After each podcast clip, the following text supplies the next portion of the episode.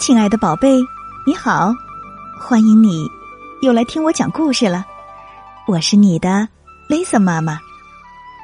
昨晚的故事当中，我们讲到了贝贝熊一家召开了家庭会议，熊妈妈决定向大家学习，从繁忙的家务活中抽出身来，去找到更多的生活乐趣。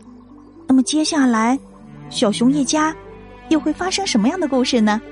现在呀，就让我们继续来听听麻烦的家务活儿。起初，事情进展的很顺利，不用再担心那些蜘蛛网和灰尘了。但仍有一些糟糕的时候，比如熊宝宝差一点儿把一只小虫吞下肚子。不过，熊妈妈脸上的笑容又回来了。他重新参加了缝被子俱乐部，并开始为花展做准备。他对熊爸爸说：“我在试想把大滨菊和银月玫瑰嫁接在一起，你觉得怎么样啊，亲爱的？”熊爸爸边检查他的钓鱼竿，边回答说：“啊，听上去还不错，亲爱的。”妈妈，小熊妹妹说：“我正在给学校种这棵葡萄柚。”可是厨房的水槽里堆满了盘子，我没办法给它浇水。啊，不要紧，熊妈妈说：“去楼上的浴室浇水就行了。”小熊妹妹带着她的葡萄柚，气冲冲的上楼去了。妈妈，小熊哥哥说：“我的蛋球掉在了地上，可现在全找不着了。”哦，天哪！熊妈妈说。一定是我用吸尘器把它们都吸进去了。我一会儿再打扫一遍。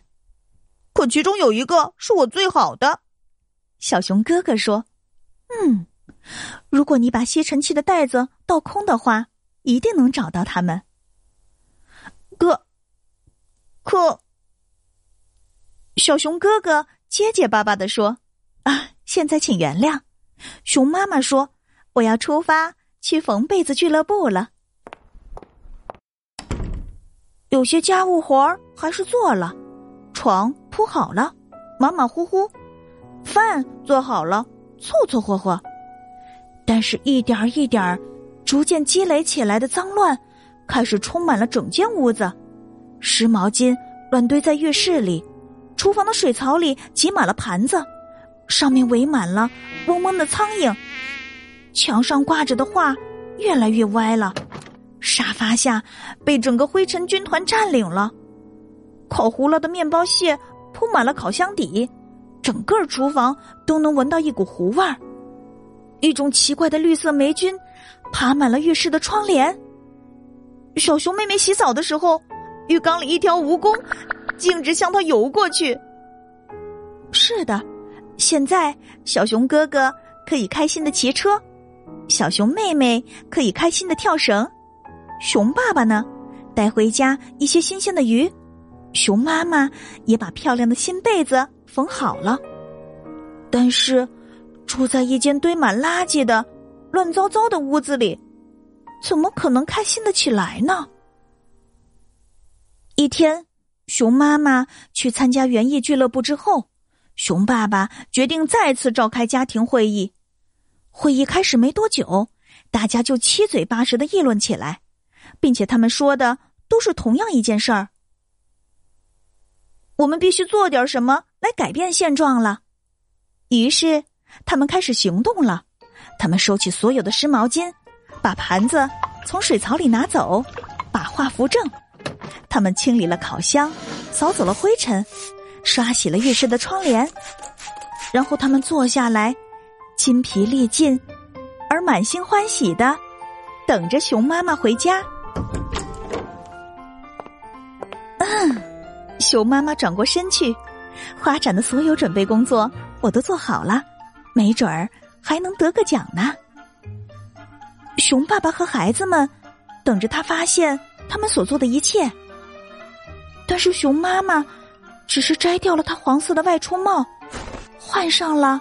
蓝色的家居服，妈妈，小熊妹妹终于忍不住说：“难道你没发现什么吗？”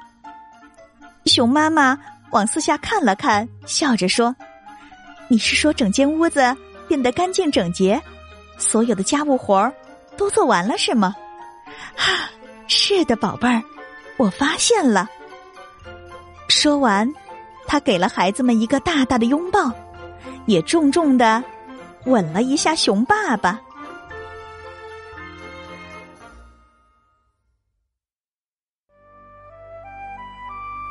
没有了熊妈妈做家务，家里很快就变得一团糟了，并且熊妈妈才不是没有生活乐趣的人呢，只是一件件繁琐又不起眼的麻烦的家务活儿，占据了她所有的时间和精力，就像我们的妈妈一样。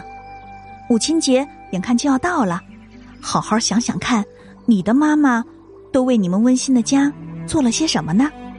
母亲节到来的时候。你又应该为他做些什么呢？祝天下所有的妈妈母亲节快乐！我们周一再见了。如果你喜欢雷森妈妈的故事，就一定要记得把它分享给你要好的朋友。要记得，分享可是一种美德哦。